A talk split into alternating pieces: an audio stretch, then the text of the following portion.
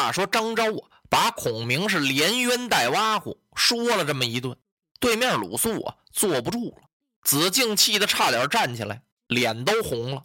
子敬心想啊，张昭啊，你太不像话了！你怎么能对我请来的客人这么讲话呀？再说也不能净讲人家的短处啊。正像那句话：“打人别打脸，说话别揭短。”呢。虽然你问的这都对，可是这是孔明先生不光彩的事儿，你哪有这么当面质问的呀？想到这儿，子敬不由得也埋怨起吴主孙权来：“您倒给我个底儿啊！这是想干什么呀？”原来是一番好意，把孔明请到这儿来呀，见见东吴这些谋士。现在看来不是了，这是在难为孔明啊！你怎么让孔明出这个屋子呀？他年轻轻的，火性挺猛，一旦有个好歹，你说这可怎么办呀？简直子敬都不敢看孔明了。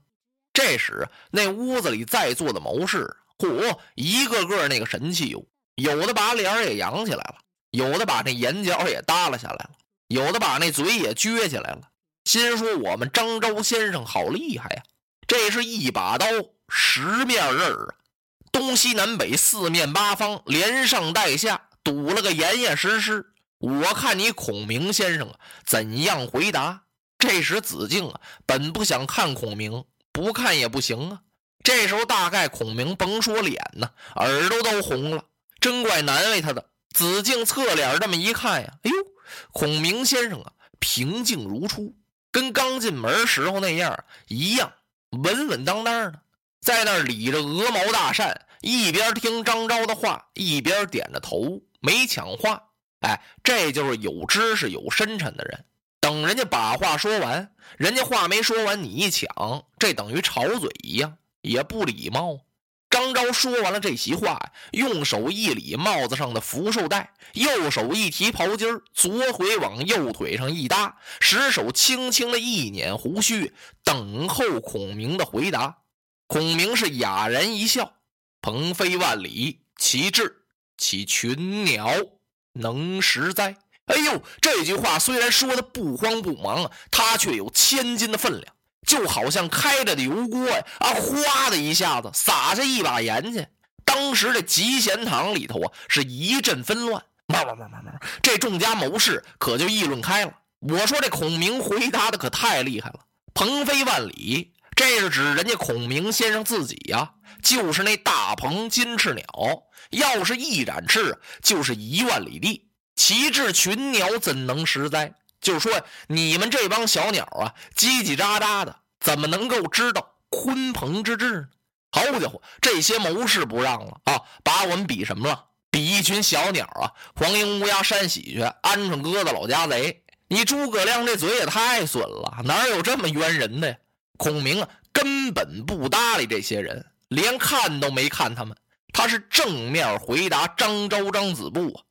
譬如人染陈科，当先用迷粥以引之，或药以辅之，待其腑脏调和，形体渐安，然后用肉食以补之，猛药以治之，则病根尽去，人得全生也。说这人要是得了重病啊，你得给他弄点稀粥烂饭呢，先给他弄点小药，一点一点调和着，等他这个病渐渐的呀见点起色了，恢复一些了，你这时候再补，再给他清炖牛肉吃，再给他点有力量的药，把他的病根给他除了，这人不就好了吗？常言说呀，人是虚不受补啊，这个补养啊也得贴点边有点谱，愣补不行。早上起来二两人参，晚上四两鹿茸，再喝六个燕窝，五天鼻子出血了，能补死？甭说虚弱的病人，好人也吃不消。若不待气脉和缓，便投以猛药后喂，欲求安保，实为难矣呀。他说：“这个病人气脉还没有缓和呢，你就给他药剂大大的，再加上个鱼啊肉啊，想保养他，那怎么能行啊？不单治不了病。”保养不好，这个人也危险。孔明说这话的意思，就是指的玄德的处境。说我主刘豫州向日军办于汝南，寂寂刘表，兵不满千，将之关张赵云而已。此正如病逝汪雷，以及之时也。说我家主公刘玄德那些人马呀，太少了，他就像一个很弱的病人。新野山僻小县，人民稀少，粮食鲜薄。豫州不过战界以容身，岂真将坐守于此也？新野小县我们待过不假，但是那地方人太少了，粮食也不足。我家主公在那儿不过是暂且容身，我们怎么能长期守到那个地方呢？夫以甲兵不挽，城郭不固，军不精粮，粮不济日。然而博望烧屯，白河用水，使夏侯惇、曹仁备心惊胆裂。且问管仲、乐毅之用兵，未必过此。就是说我孔明在城小粮少、兵力不足的情况下，一把火烧得曹兵胆战心惊。你们偷着去打听打听去吧。就是当年管仲、乐毅之用兵，也超不过他。至于刘琮降曹，豫州实出不知，且又不忍趁乱夺同宗之基业，此真大仁大义也。说至于刘表的那个孩子刘琮啊，降了曹操，我家主公真不知道。我们主公刘备，他不忍夺同宗基业，那是个大仁大义的人。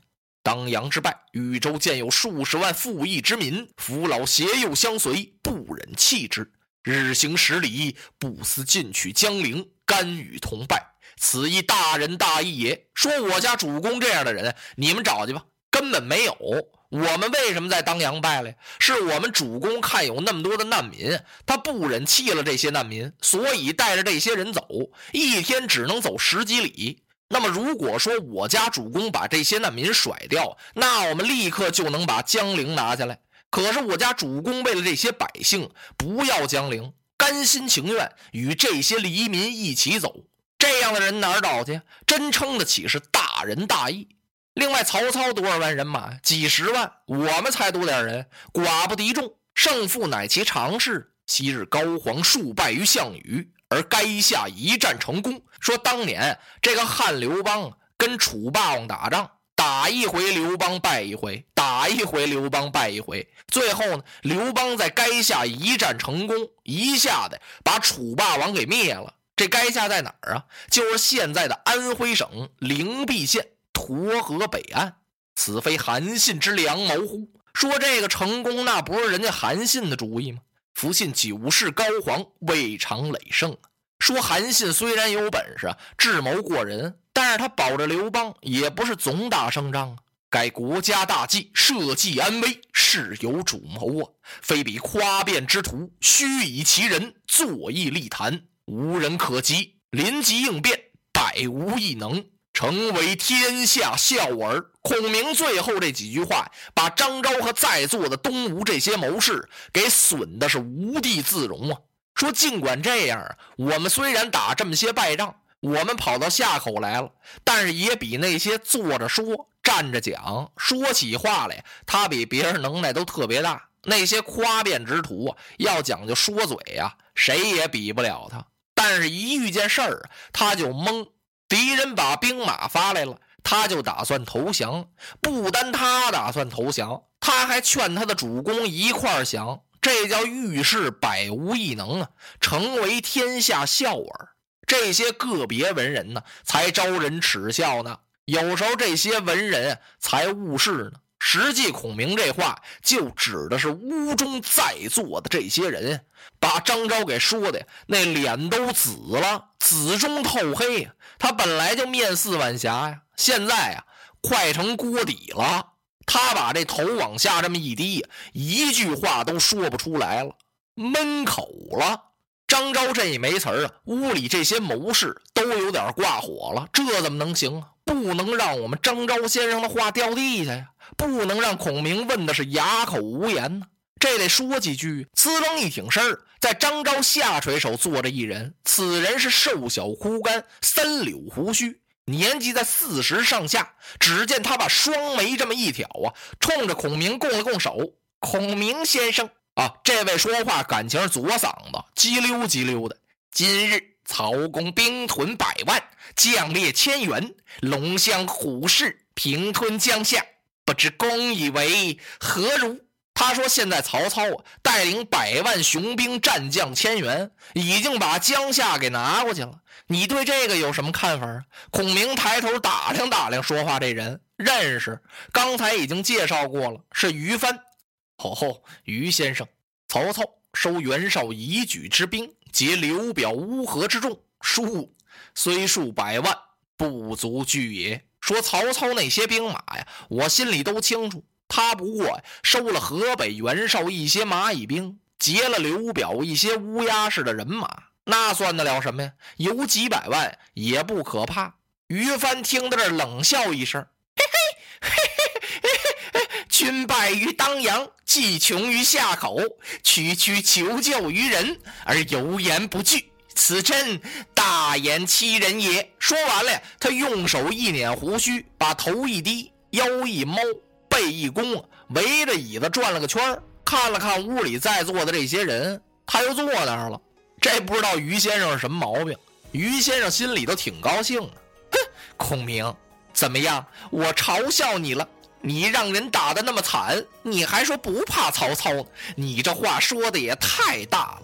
哼，哎呀，小小的年纪没深沉，你不气急了我呀？我不能这么问你。现在我看你孔明啊是怎样回答。落花葬黄冢，花蝶各西东。千年之后的我。重复着相同的梦，恍惚中。